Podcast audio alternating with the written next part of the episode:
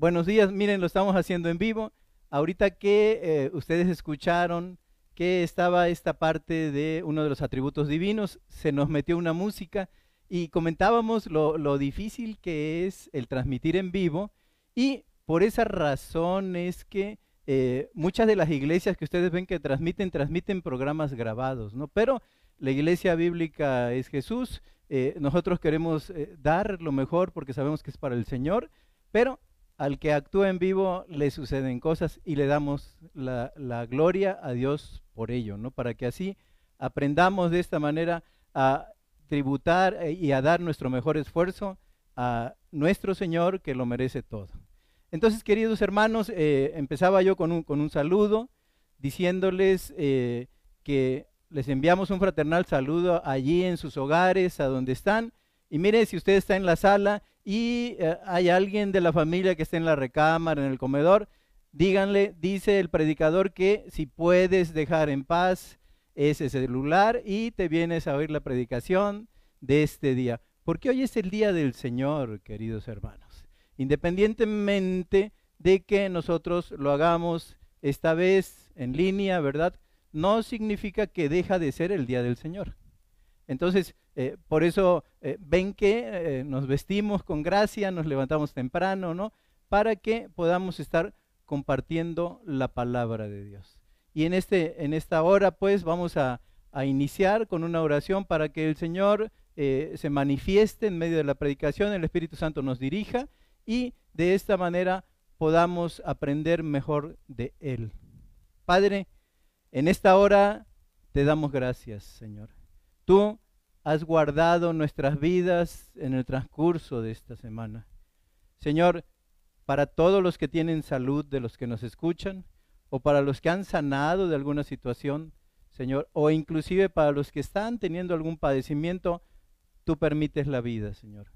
Tú permites también como soberano, Señor, en el caso de que tú eh, lo quieras así por alguna circunstancia en nuestra vida, permites la enfermedad. Pero mira, todos los que estamos aquí estamos dispuestos a escuchar de ti, Señor. Te damos gracias por tu cuidado en esta semana en medio de la contingencia, Señor. Aquí estamos, deseando ya el poder vernos, Señor. Pero antes que eso, deseamos un día glorioso poder ver tu rostro también. Poder ver a aquel que dio su vida en una cruz por nosotros. Pero Señor, entre tanto, es menester de todo hombre cristiano, de toda mujer cristiana, el conocerte más, el conocer al autor y consumador de nuestra fe.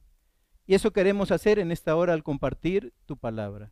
Queremos que te glorifiques en medio de ella y que la enseñanza que se den no se quede en la mente, Señor, sino que seamos hacedores de esa palabra, baje al corazón pero luego también de luz alumbrando nuestro testimonio, el Espíritu Santo de Dios. Señor, te bendecimos. Gracias porque tenemos el privilegio de poder escuchar una vez más tu palabra. Y Señor, recibe frutos de labios que confiesan tu nombre de todos estos hermanos que nos están escuchando en sus hogares, Señor, a través de los dispositivos, de los monitores. Y deseamos, como siempre, que tu nombre sea glorificado en medio de nosotros te lo rogamos en el nombre de nuestro Señor y Salvador Jesucristo. Amén. Bien, queridos hermanos, hoy eh, escogí un versículo de Primera de Timoteo para compartir. Bueno, en esta epístola se encuentra una revelación muy importante acerca primero del orden eh, eclesial, luego del ministerio de las mujeres y también de los cargos eclesiales. La introducción confirma la relación que Pablo tenía con un joven que estaba ejerciendo un pastorado de nombre Timoteo. Primera de Timoteo, capítulo 1 eh, y versículo 2. Dice primero 1.1 Pablo y luego dice el 2, a Timoteo verdadero hijo en la fe. Vamos a escuchar la voz de un hombre que se está preocupando por cómo ha de caminar su hijo, su hijo en la fe, cuando él falte. Es como si estuviéramos viendo eh, con, las letras del corazón, con las letras de, lo más sentido para Pablo, como un testamento que está dejando a su hijo. ¿no? Entonces, eh, esta introducción confirma la relación de Pablo y Timoteo. Era su verdadero hijo, no era un bastardo, no era un adoptado, era su verdadero hijo en la fe. Ahora, algo que llama especialmente la atención es que Timoteo es el primer cristiano de segunda generación que es mencionado en el Nuevo Testamento. Es decir, había pasado aquella época de, de apostolado, ¿no? Todavía se estaba viviendo, pero ya había nacido una segunda generación de creyentes. Por eso es que es tan pertinente la carta. Entonces Timoteo es el primer cristiano de segunda generación mencionado en el Nuevo Testamento. Y miren, en esta carta se bosqueja de manera clara cómo debe de vivir el Hijo de Dios. Ahora, sea un hombre o sea una mujer. ¿Cómo debe de vivir el Hijo de Dios? Y el tema central de Timoteo que vamos a ver en el día de hoy se expone bien claro en primera de Timoteo 3, 14 y 15, ¿no?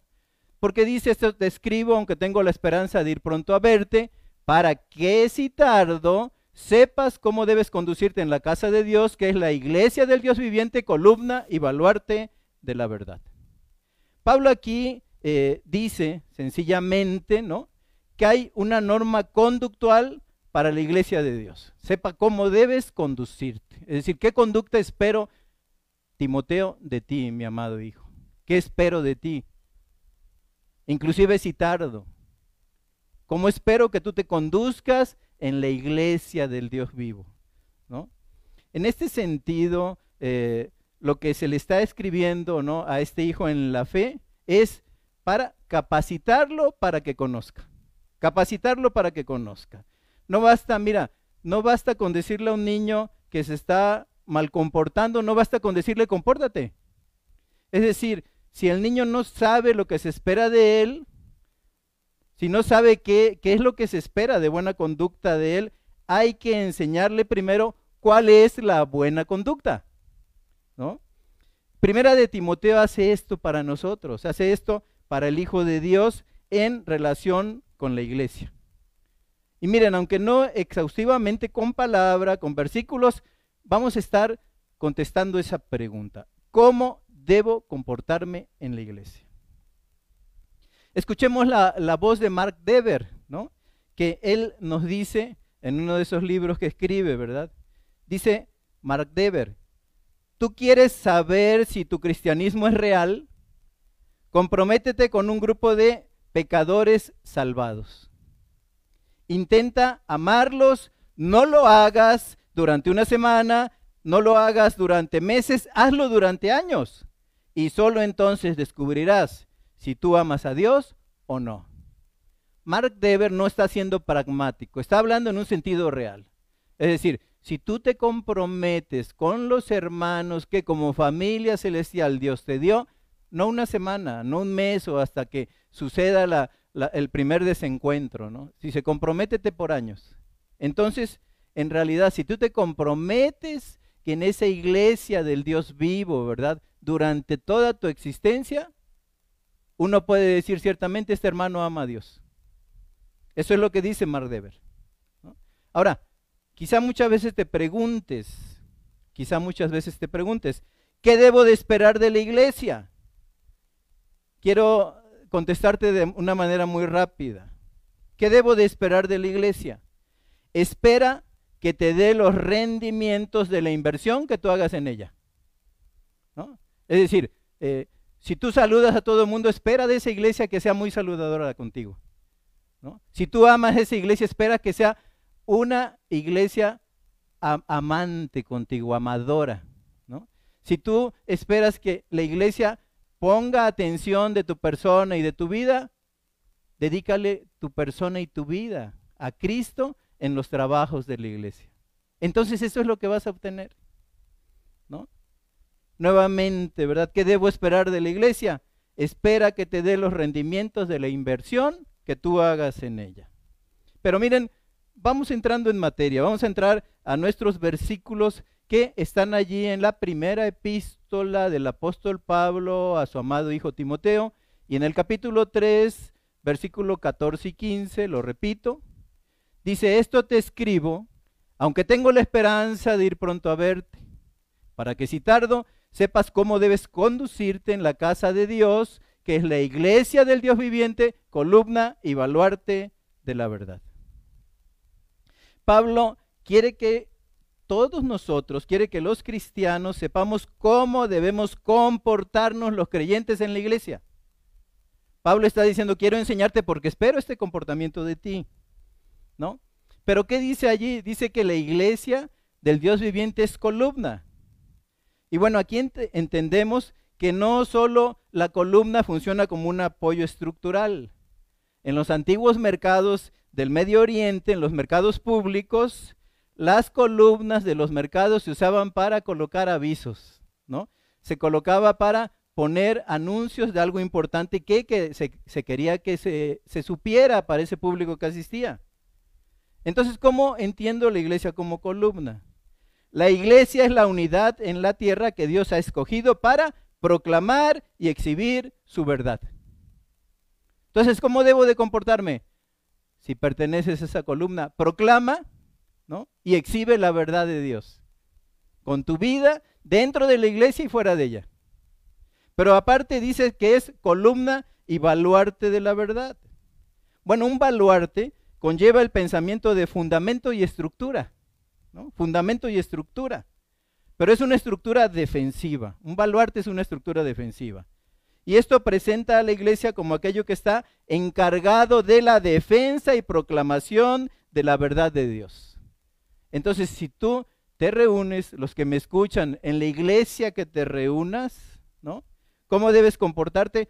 También haciendo parte de ese baluarte debes de ser tú encargado de la defensa y proclamación del evangelio, del evangelio, de la verdad de Dios. Pero entonces, ¿cómo debo de comportarme? Primera cosa, primera cosa, ¿cómo debo de comportarme? Perdonando. ¿Por qué digo esto? ¿Se acuerdan? Aquella vez estaban como en el camino, ¿no? Estaba Pedro con Jesús, el apóstol Pedro, ¿no? Amado del Señor, y entonces, en algún momento llega algo al pensamiento de Pedro, él busca una cercanía con el Señor y dice la escritura, entonces se le acercó Pedro, Mateo capítulo 18, versículos 21 y 22, y le dijo, Señor, se sintió magnánimo Pedro, Señor, ¿cuántas veces perdonaré a mi hermano que peque contra mí? ¿Cómo ves? ¿Hasta siete? Y Jesús le dijo, no te digo hasta siete, sino aún hasta 70 veces 7. Es como diciendo, eh, Pedro, en realidad eh, es verdadera tu pregunta. 490 veces, Pedro, y empiézalas a contar. 490 veces. Es probable, ¿no? Que tú, eh, si tú eres como yo, yo creo que yo casi estoy agotando la cuenta con muchos de mis hermanos. Me han tenido que perdonar muchos exabruptos, muchas palabras, pero estamos, queridos hermanos, llamados a perdonar. ¿Por qué digo esto, no? ¿Por qué estamos llamados a perdonar? Traigo a colación la confesión de fe de Londres de 1689 y miren, allí esto lo vimos en la congregación, lección 11. El tema es que está tratando, ¿no? La confesión de fe allí de Londres. La lección 11 está tratando acerca de la iglesia y los santos. Y allí dice en el punto 13, presten atención, lo tienen allí en pantalla, miren, ningún miembro de la iglesia, por alguna ofensa recibida, habiendo cumplido el deber requerido de él hacia la persona que le ha ofendido, ¿cuál es el deber requerido? Mateo 18, si tu hermano peca contra ti, dice, ve y búscalo.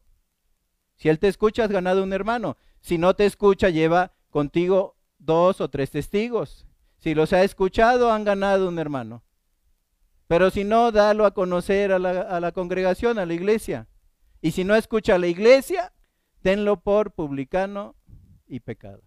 La Biblia nos está diciendo esto. ¿eh? Es el momento que ya actuaste, que ya fue eh, la iglesia y la confesión de fe dice, ningún miembro de la iglesia por alguna ofensa recibida habiendo cumplido el deber requerido de él hacia la persona que le ha ofendido, Mateo 18, debe, o sea, la persona ofendida no debe perturbar el orden de la iglesia o faltar a las reuniones de la iglesia o abstenerse de la participación de ninguna de las ordenanzas por tal ofensa de cualquier otro miembro, sino que debe de esperar en Cristo mientras prosigan las actuaciones de la iglesia.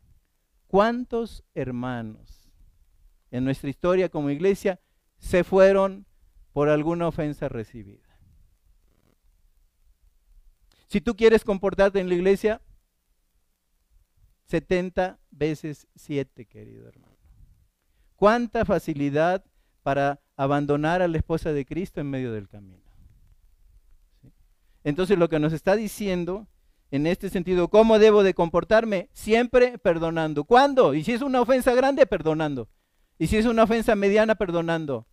Y si es un acto que cometieron contra mí, perdonando. Y si es mi esposa y si es mi esposo, perdonando. Perdonando. Es decir, no nos deja otro camino. Porque Cristo cuando vino a la tierra, ¿no? lo máximo que él hizo fue perdonándonos a todos nuestros pecados. Así que, querido hermano, si quieres tener una buena norma de conducta, piensa en una palabra siempre y en cada situación, independientemente de lo que suceda e independientemente de la ofensa recibida. ¿Sí? Perdona. Perdona. Tenemos que perdonar. Pero seguimos adelante. Punto número dos. ¿Cómo debo comportarme comprometiéndome en asistencia? Siempre recordamos la voz del apóstol Pablo nuevamente en el libro de los Hebreos, en, este, este libro capítulo 10, verso 25. Dice, no dejando de congregarnos como algunos tienen por costumbre, sino exhortándonos y tanto más cuanto vemos que aquel día se acerca. ¿Sí? Yo, a, cuántos hermanos siempre lo he dicho, yo creo que usted cuando me oye ahorita dice, ya va a empezar otra vez el hermano. ¿A cuántos hermanos les he dicho, ruega para que Dios no venga un día domingo, para que Jesús no regrese un día domingo? Quizá no te venga a buscar a la iglesia, querido hermano. Te tenga que ir a buscar a la fiesta, al compromiso, ¿no? a, las vacaciones o en, un momento dado, ¿verdad? A el disfrute de un fin de semana, a lo mejor en el puerto, para mis hermanos en el puerto que me escuchan. Entonces, eh, los que no asisten, fíjense, ¿por qué digo esto? Los que no asisten regularmente, los que no se involucran con la iglesia, no podemos asegurar que no sean cristianos. Eso es una realidad. No podemos asegurar nosotros, ¿no? De la iglesia que no sea cristiano. Simplemente, simplemente, querido hermano, querida hermana, no somos capaces de afirmar que lo sean. No somos capaces. Si, no les ves, dices, bueno, compromiso no tienen. Dicho de otra manera, no podemos, los que no asisten, no podemos decirles que van a ir al infierno, pero no estamos seguros si van camino al cielo. No estamos seguros. Entonces, en este sentido, querido hermano, ¿cómo debo de comportarme? Perdonando. ¿Cómo debo comportarme? Comprometiéndome en la asistencia. Comprometiéndome en la asistencia. Miren, es que así somos. Inclusive para estar a la hora, ¿no? En las transmisiones, querido hermano, no tienes que salir de tu casa. Y es una constante matemática, así que vemos que comienzan pocos. Hoy fue un día muy especial. ¿eh? Estuvimos comenzando por ahí de noventa y tantos. De acá vemos los que faltan. Pero en ese sentido, vemos cómo se van agregando. Estudio tras estudio se comienza con muy pocos, estamos en, nuestra casa y se termina con muchos. Entonces, queridos hermanos, ¿cómo debo comportarme? Comprometiéndome en asistencia. Pero tercer lugar, ¿cómo debo comportarme? Queridos hermanos, teniendo el compromiso de ofrendar. ¿Por qué? Porque dice el apóstol Pablo nuevamente en 1 Corintios capítulo 16, verso 2, cada primer día de la semana, cada uno de ustedes ponga aparte algo según haya prosperado guardándolo, para que cuando yo llegue dice, no se recojan entonces ofrendas.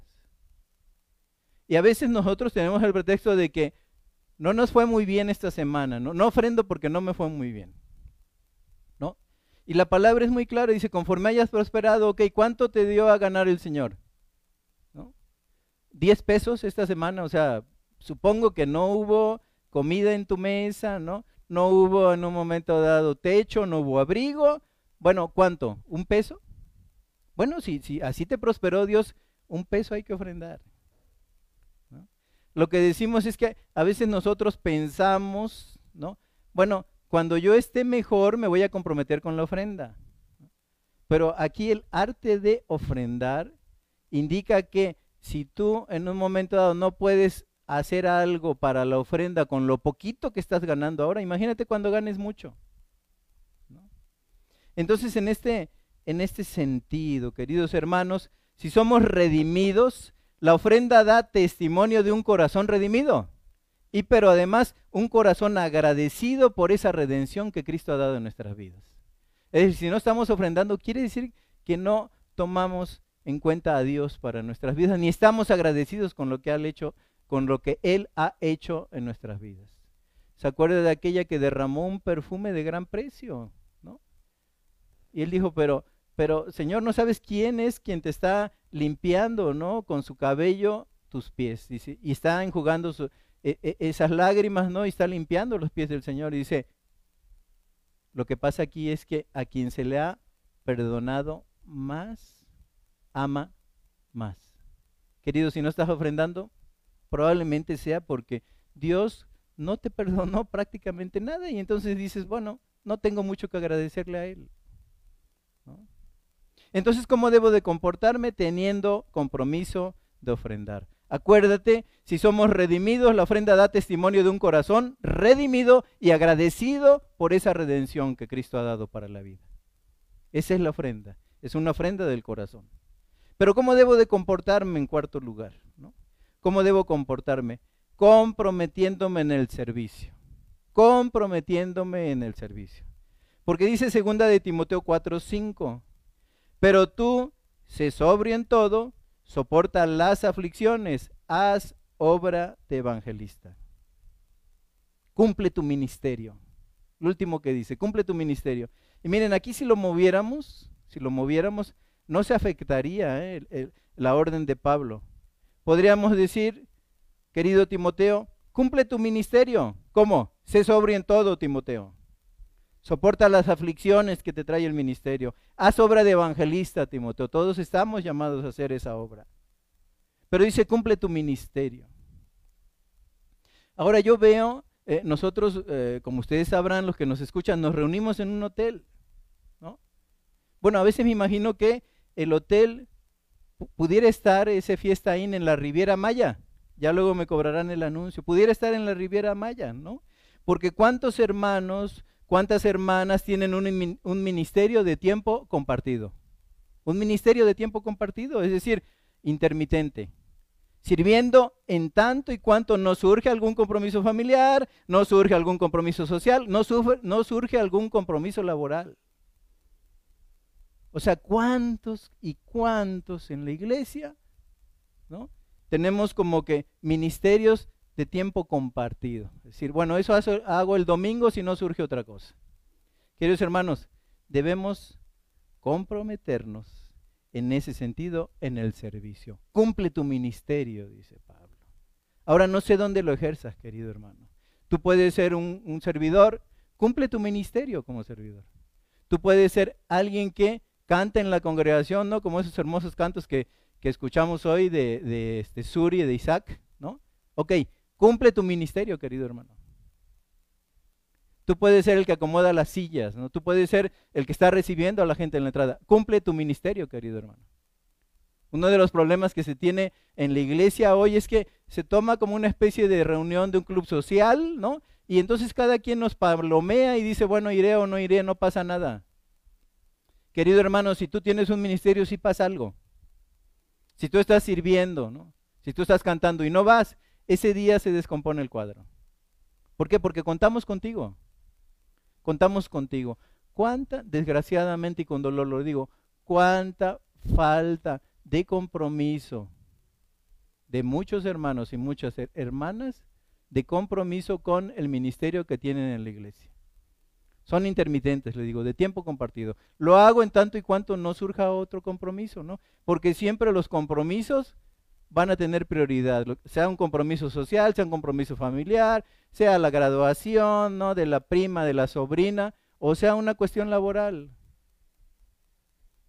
queridos hermanos, hermanas, es el día del Señor. Es decir, no deberíamos de hacer otra cosa. Señor en su gracia nos permite hacer otras cosas. Pero ese es el día del Señor. Y lo que yo siempre les digo, ¿cuándo te enteraste que tenías un compromiso con el Señor los domingos? El día que fuiste comprado por precio en la cruz del Calvario. ¿No? Entonces debes de venir, querido hermano. Debes de venir. O sea, ese día es el día del Señor. Comprométete con tu ministerio. Ahora, ¿le vas a hacer mucho bien a la iglesia? Bueno, no. Finalmente, eh, eh, si no participas en la iglesia, pues tendría esta iglesia pues que hacerlo conducente para que otro ocupe ese lugar. Pero es el bien para tu vida. Eso demuestra de veras el amor, el compromiso, la atención que le prestas a la esposa de Cristo, que eso es la iglesia. La iglesia es la esposa de Cristo. ¿Cómo sirves a esa esposa de Cristo, querido hermano? Entonces, otra cosa que tenemos que, hacer para comportarnos es comprometiéndonos en el servicio. Entonces, perdonando, ¿cómo debo comportarme? Comprometiéndome en asistencia, ¿cómo debo comportarme? Teniendo el compromiso de ofrendar, ¿cómo debo comportarme? Comprometiéndome en el servicio. Cumple tu ministerio, cumple tu ministerio. Pero, en quinto lugar, prácticamente vamos casi concluyendo. ¿Cómo debo comportarme? ¿Cómo debo comportarme? Soportando la disciplina. Soportando la disciplina, ¿no? Hebreos capítulo 12, versículos 4 al 7. ¿Qué dice la escritura allí? Hebreos capítulo 12, capítulos 4, eh, versículos 4 al 7. Dice, porque aún no habéis resistido hasta la sangre combatiendo contra el pecado y habéis ya olvidado la exhortación que como a hijos se te dirige diciendo, Hijo mío, no menosprecies la disciplina del Señor, ni desmayes cuando eres reprendido por Él. Porque el Señor al que ama disciplina y azota a todo aquel, y azota a todo el que recibe por hijo. Si soportas la disciplina, Dios te trata como a hijo. Porque ¿qué hijo es aquel a quien el padre no disciplina? Ahora, hablando de disciplina, primero tendría yo que decir qué es la disciplina, ¿no? En este sentido, nosotros entendemos esa palabra, ¿verdad? Disciplina, la podemos entender, eh, como dice aquí la palabra, como un discípulo, como un alumno que se está preparando en un arte. El ser disciplinado es estar siendo preparado en un arte o estar siendo preparado en una profesión. Si nosotros hicimos una profesión de fe con Cristo, entonces estamos siendo preparados en la profesión cristiana. Por eso dice Pablo, para que si tardo sepas, o sea, para que profeses tu cristianismo. ¿Dentro de dónde? Dentro de la iglesia del Dios viviente. Es columna y baluarte de la verdad. Tienes que tener una buena profesión. Si hiciste una profesión de fe, tienes que estar perfectamente entrenado en toda buena obra para que sepas ejercer tu profesión de una manera elevada. Entonces, en este sentido, pues, eh, disciplina viene de discípulo y un discípulo es aquel que está siendo preparado en un arte, en una profesión. Pero querido hermano, quizá, eh, bueno, cuando hablamos del tema podemos, este, como que eh, abrir los ojos, ¿no? en toda su magnitud. Pero hay disciplina preventiva, querido hermano. Hay disciplina preventiva. Por ejemplo, ¿cuándo, tengo disciplina preventiva en mi vida? ¿no? Bueno, cuando estudias la palabra. ¿Por qué? Porque podemos decir, como el salmista, en mi corazón he guardado tus dichos para no pecar contra ti. En mi corazón he guardado tus dichos para no pecar contra ti. Ahí está siendo disciplinado cuando lees la palabra. ¿Y cuál es tu regla, verdad? La regla eh, de, ese ejercicio de fe que se transfiere a la vida diaria. Bueno, allí todo el mandamiento de Dios que encuentras en la escritura es útil. Es útil, toda palabra es útil para nuestra. Ahí estás siendo disciplinado. Para que hagas esa profesión de una manera elevada, de una manera correcta, de una manera que le dé la gloria a Dios. Entonces hay disciplina preventiva cuando estudias la palabra, ¿no? Hay disciplina preventiva cuando oras, porque cuando el Señor nos enseñó, ¿no? Lo que hablábamos hace rato, ¿no? Señor, y perdona nuestras ofensas, así como nosotros perdonamos a los que nos ofenden. Y ahí te estás preparando para comprender que si el Señor, que es el Dios soberano, el Altísimo, el Santo, Santo, Santo, te perdona, así tienes que perdonar. Y eso es disciplina preventiva también, cuando tú oras, ¿no? Cuando tú dices esa, esa oración dominical que, que dijo el Señor. Entonces, cuando leo la palabra, está siendo preparado, yo estoy siendo preparado en la disciplina cristiana. Me estoy preparando para ser un discípulo. Cuando oro, es la misma cosa, ¿no? Como vimos antes, cuando te reúnes es una disciplina. Querido hermano, a todos nos cuesta trabajo. Es decir, si, tú, tú, si te sucede como a mí, trabajo lunes, martes, miércoles, jueves y viernes. ¿no? Sábado también le doy mediodía al trabajo, a la consulta. Y el domingo digo, me gustaría mucho quedarme a descansar.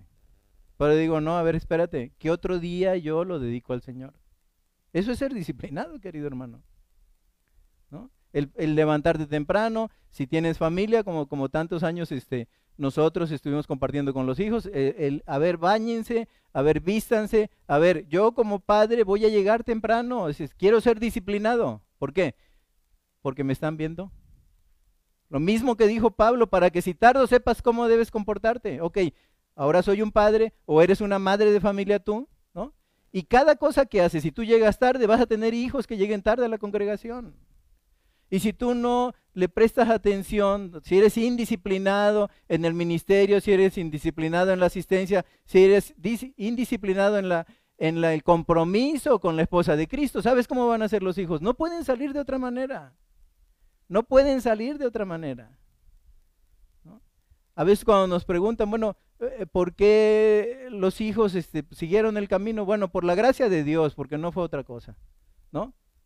Pero tuvimos que disciplinarnos. Es decir, no es posible tener hijos disciplinados si nosotros como padres, así como Pablo le escribía a Timoteo, y recuerdo al viejo Pablo diciendo, sed imitadores de mí como yo soy de Cristo. Él era un ejemplo. Y eso le decía a Timoteo para que si tardo, a ver hijo, sepas cómo debes comportarte. No te di otro ejemplo. ¿No? Entonces, en este sentido, querido hermano, hay disciplina preventiva en que tú vayas a la congregación, en que estos días, ¿no? Que, que, hemos estado ahí recluidos en las casas, ¿no? Si, si, el hijo te está viendo, porque no hay, no hay otra cosa que hacer, que cada día de entre semana a las 8 de la noche te estás conectando, ¿sabes qué hábito va, va a escoger? Dice mi, mi papá, mi mamá, ahí están. O sea, no les falla, ¿eh?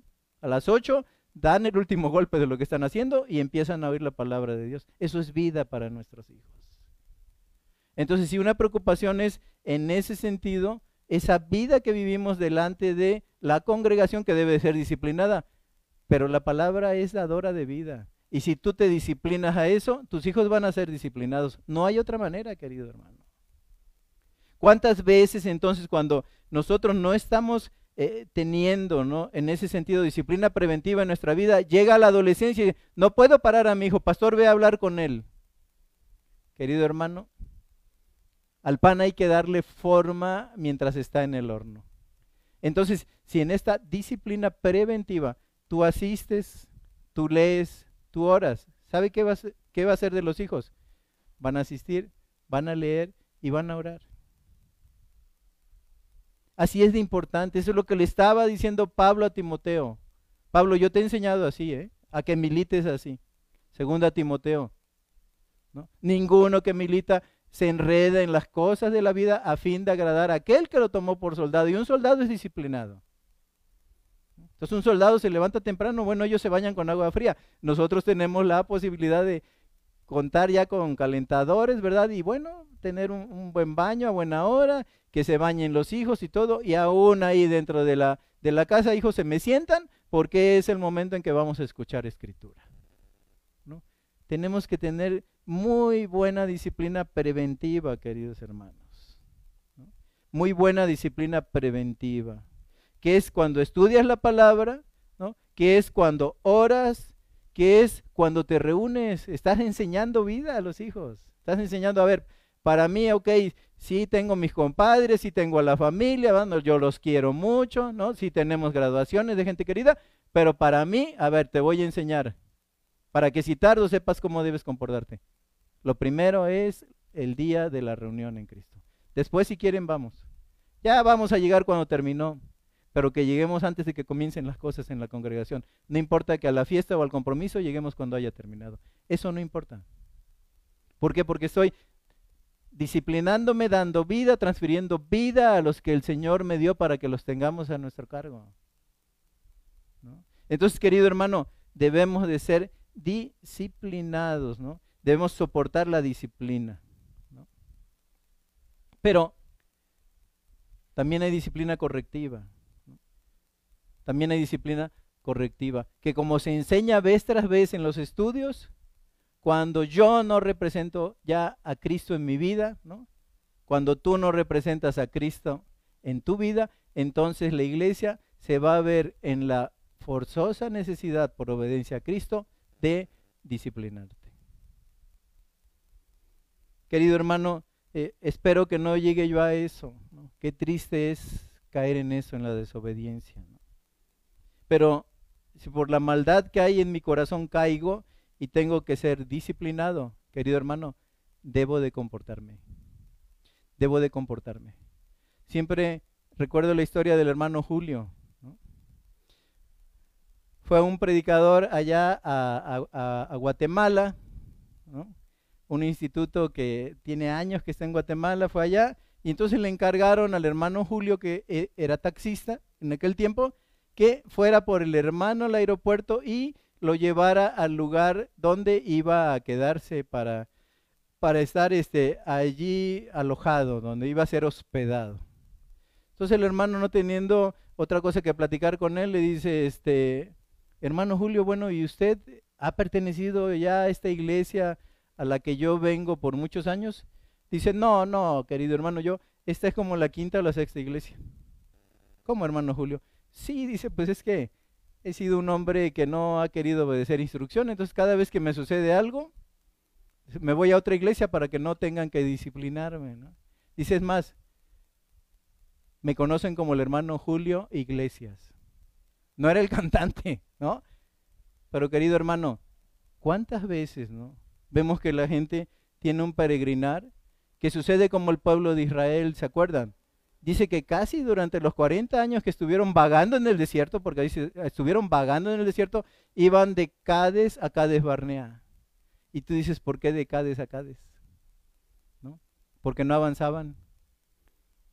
Todos podemos tener un Cades en la vida. Y entonces el Señor no era para que el pueblo se pasara 40 años en el desierto, de ninguna manera lo pudieron recorrer muy rápido. Es decir, cuando se abre el, mar rojo para que pasen en medio de ellos, ya habían avanzado bastante trecho.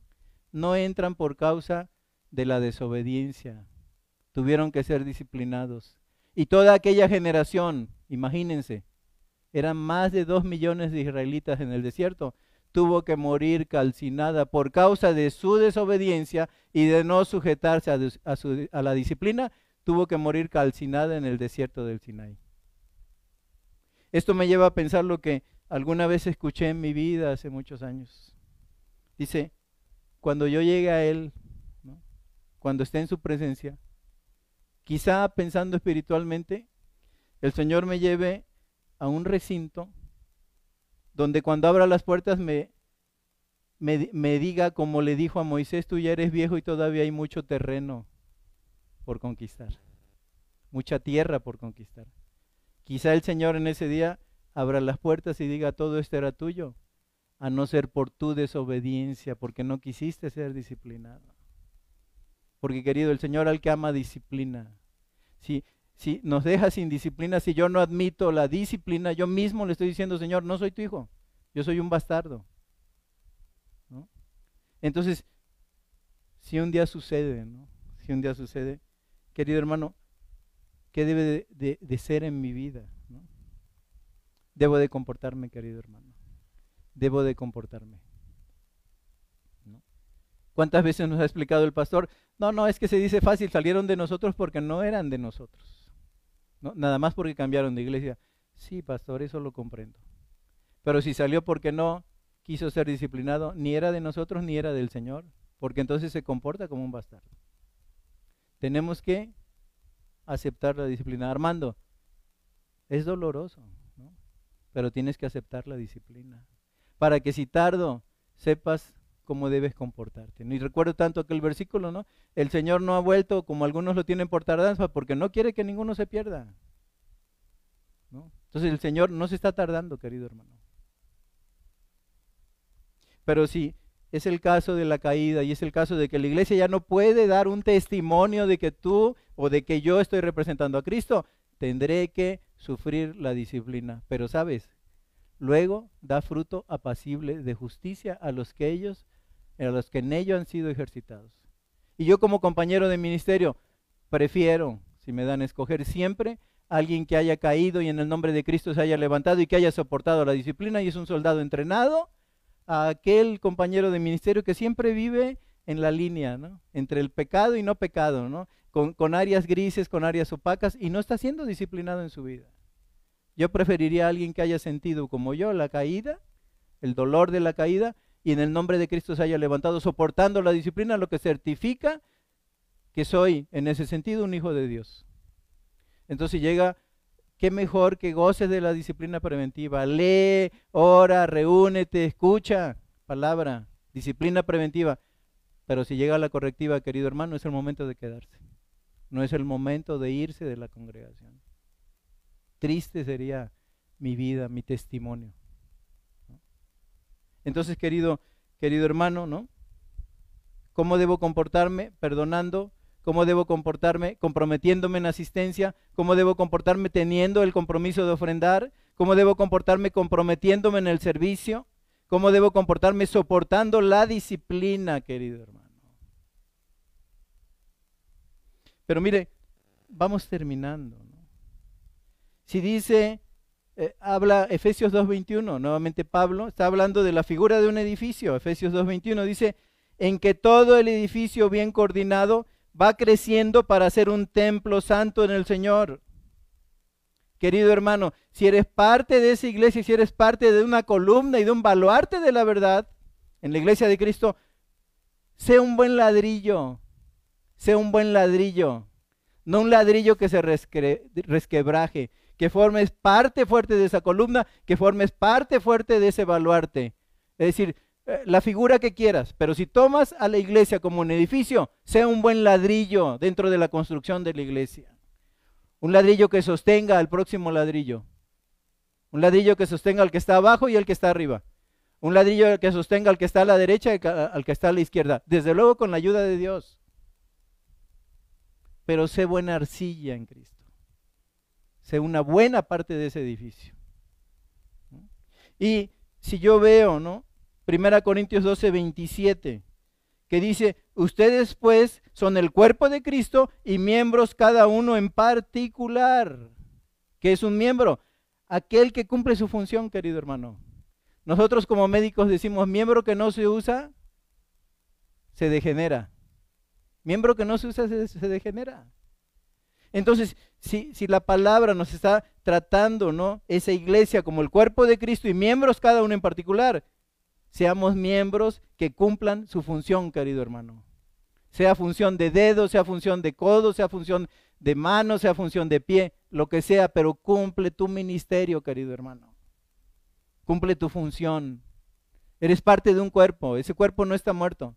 La iglesia de Cristo vive, las puertas del Hades no prevalecerán contra ella pero tenemos que manifestar vida.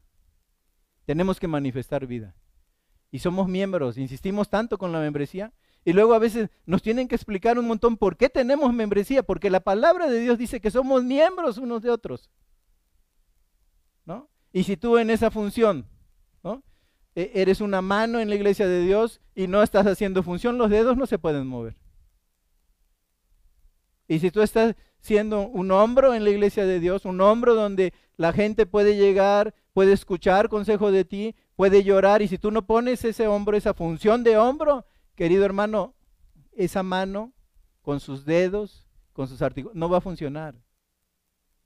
Querido hermano, si eres un ladrillo, sea un, un ladrillo de una excelente arcilla para Dios. Es para Él. Es que a veces entendemos que, que las cosas que nosotros hacemos es para que el pastor no se enoje con nosotros. Eso sería lo de menos, querido hermano. Que los hermanos este, no vayan a murmurar. Eso sería lo de menos. Pero Dios nos está viendo. ¿Qué opinión tienen de, eh, de nosotros, Cristo, ¿no? En cuanto al compromiso. Si somos miembros, sé un miembro perfectamente adaptado a la función que se le está dando, sea un miembro que cumpla su función a tiempo y fuera de tiempo, sea un miembro que esté perfectamente aceitado en el sentido espiritual para que pueda competir con ese cuerpo, pueda sostener esa estructura de ese cuerpo en la función que Dios le ha dado. Sea del, de, pero cantamos tanto, ¿no?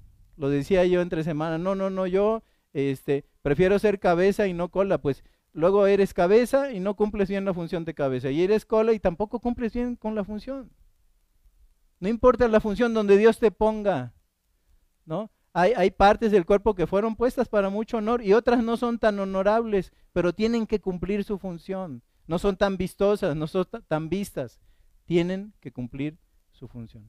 Querido hermano, si eres pues parte del edificio sea un ladrillo con buena arcilla. Si eres parte del cuerpo, sea un miembro honorable de esa congregación que sirve a Cristo. ¿no? Si dice Gálatas 6:10, dice, así que según tengamos oportunidad, hagamos bien a todos y mayormente a los de la familia de Dios. Seamos en esa familia celestial, la familia con la que vamos a pasar la eternidad. Seamos buenos hijos del Padre que papá cuando nos vea diga, ese es mi hijo. ¿Se equivoca? Sí, pero es mi hijo. Lo compré por precio.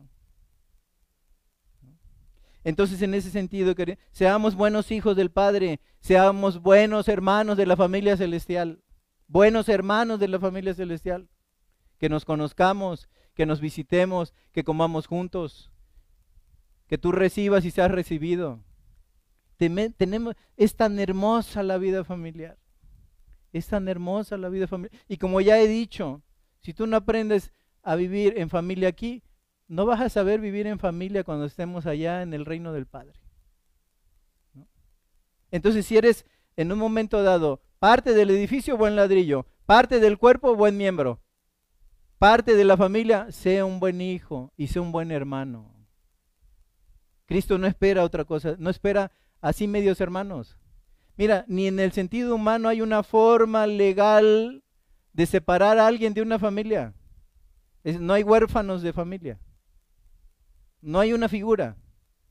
En la Biblia menos. Querido hermano, los hermanos que Dios te dio aquí en esta tierra van a pasar, si son de Cristo, ¿verdad? Son los hermanos en Cristo, van a pasar contigo la eternidad. No hay forma de no ser así. Entonces, querido hermano, aprende a amar a tu familia, aprende a cuidar a tu familia celestial, aprende a ayudar a tu familia celestial, aprende a involucrarte en la vida hermosa, familiar, en esa vida eh, tan, íntima que Dios ha hecho y ha logrado para los suyos al habernos formado ¿no? y al habernos metido en esa familia como hijos adoptados suyos. Querido hermano, tenemos que ser miembros que representen a esa familia, ¿no? Y que cuando se diga, este es de la familia cristiana, ¿eh? Este es miembro de la familia cristiana. Entonces, en ese sentido, buenos ladrillos, ¿no? Buenos miembros, eh, buenos hijos de Dios, ¿no? Eh, buenos hermanos en la familia celestial. Pero si Juan capítulo 10, versículo 27 dice, mis ovejas oyen mi voz, ¿no? Debemos pertenecer al rebaño, querido hermano. Mira, la oveja que se separa del rebaño se pierde, querido. Es, una cuestión de, ese, ese, ese, ganado, ¿no? Así se comporta. La, oveja que se separa, por eso eh, Isaías, por ejemplo, dice que él eh, trae a la perniquebrada, la que se quedó atrás del rebaño, la lleva sobre su hombro. Querido hermano, ahora si eres lastimado, comprendo que se tenga que llevar bajo los hombros, pero no comprendería que gozando de la salud y del beneficio de ser un hijo de Dios, tú te separes de ese rebaño. Y cuando te separas del rebaño, dejas de oír la voz del pastor. Es decir, la voz del pastor está dirigiendo al rebaño, querido hermano, al rebaño. Por eso dice, mis ovejas oyen mi voz. ¿Para qué? No te separes del rebaño. Vive como una oveja, ¿no? En ese rebaño, ¿no? para que escuches cada vez más y mejor al buen pastor hablándole a tu vida. ¿Dónde se hace? En la iglesia. En el rebaño que Dios ha determinado que sea tu iglesia allí donde tú te congregas, donde tú te reúnes, donde tú tienes vida. ¿No? Y Juan 15, 5 para terminar. Juan 15, 5 dice, yo soy la vid, ustedes los pámpanos, el que permanece en mí y yo en él, este lleva mucho fruto. Permanezcamos y llevemos fruto, queridos hermanos. Miren cuántos buscan eh, los dones estrepitosos, ¿no? De sanidad, de profecía. Pero el Señor no dijo, por sus dones los conoceréis, ¿se acuerdan? Dijo, por sus frutos los conoceréis. Entonces, querido hermano, si Él es la vid y yo soy un pámpano, permanezco como ese pámpano y llevo fruto. Y que sea fruto en abundancia. ¿Y cómo va a ser ese fruto? Sí, claro, frutos de labios que confiesen su nombre, que Él es autor y consumador de la fe. Pero ¿cómo llevo fruto, querido hermano? Perdonando. ¿Cómo llevo fruto, querido hermano? Comprometiéndome en asistencia. ¿Cómo llevo fruto, querido hermano? Teniendo el compromiso de ofrendar. ¿Cómo llevo fruto, querido hermano? Comprometiéndome en el servicio, en esa iglesia, en esa casa, columna y baluarte. ¿Cómo llevo fruto? Soportando la disciplina. Luego da fruto apacible de justicia la disciplina, querido hermano. Entonces, perdonando, asistiendo, ofrendando, sirviendo, disciplinándonos. Querido hermano, que esta sea la realidad. Si el Señor no ha vuelto porque todavía está esperando, el día que el último pecador se arrepienta, el Señor vuelve.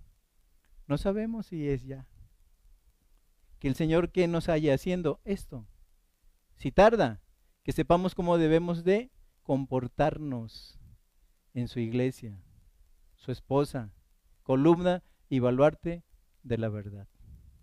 Querido hermano, que el Señor bendiga tu vida y vamos a despedirnos con una oración.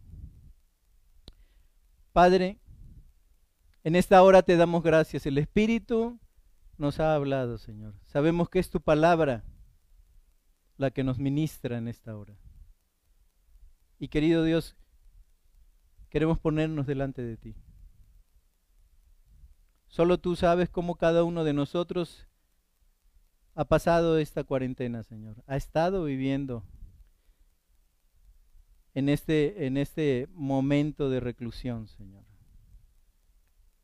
Pero quieras tú que salgamos Señor, por un nuevo camino.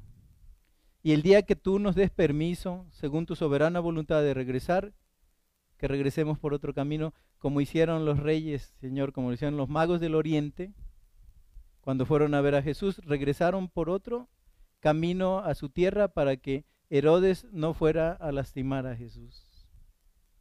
Padre, que regresemos con nuevos bríos, que regresemos con buen testimonio que regresemos con palabra morando abundantemente en nuestros corazones. Que regresemos con ofrenda, Señor. No nos demos vacaciones de la ofrenda. Padre, que regresemos con reunión. Que regresemos disciplinadamente. Que regresemos en un momento dado, Señor, perdonando siempre. Perdonando siempre. Querido Dios, que tú concedas en nuestra vida, que cada día vayamos viendo y siendo testigos que aquel que comenzó la buena obra en nosotros la sigue perfeccionando hasta el día de Cristo, Señor. Que sea una realidad en nuestra vida. Que regresemos como mejores ladrillos, como mejores miembros, como mejores ovejas, Señor. Padre, permite que tu gracia soberana toque nuestro corazón, doblemos rodilla delante de ti, confesemos lo que hemos estado haciendo mal, Señor, y empecemos pues nuevamente a incidir de una manera fuerte con la ayuda del Espíritu Santo en ese camino nuevo y vivo que tú abriste a través de tu sangre preciosa. Bendito sea Jesús. Gracias por tu palabra. Guárdala en nuestra mente, que baje a nuestro corazón, pero también que dé luz en un testimonio limpio y fuerte de que en realidad somos hijos tuyos. Bendito seas.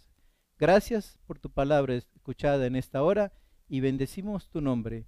Y a ti sea gloria y honra por los siglos de los siglos. Amén. Muchas gracias. Una buena tarde. El Señor les bendiga.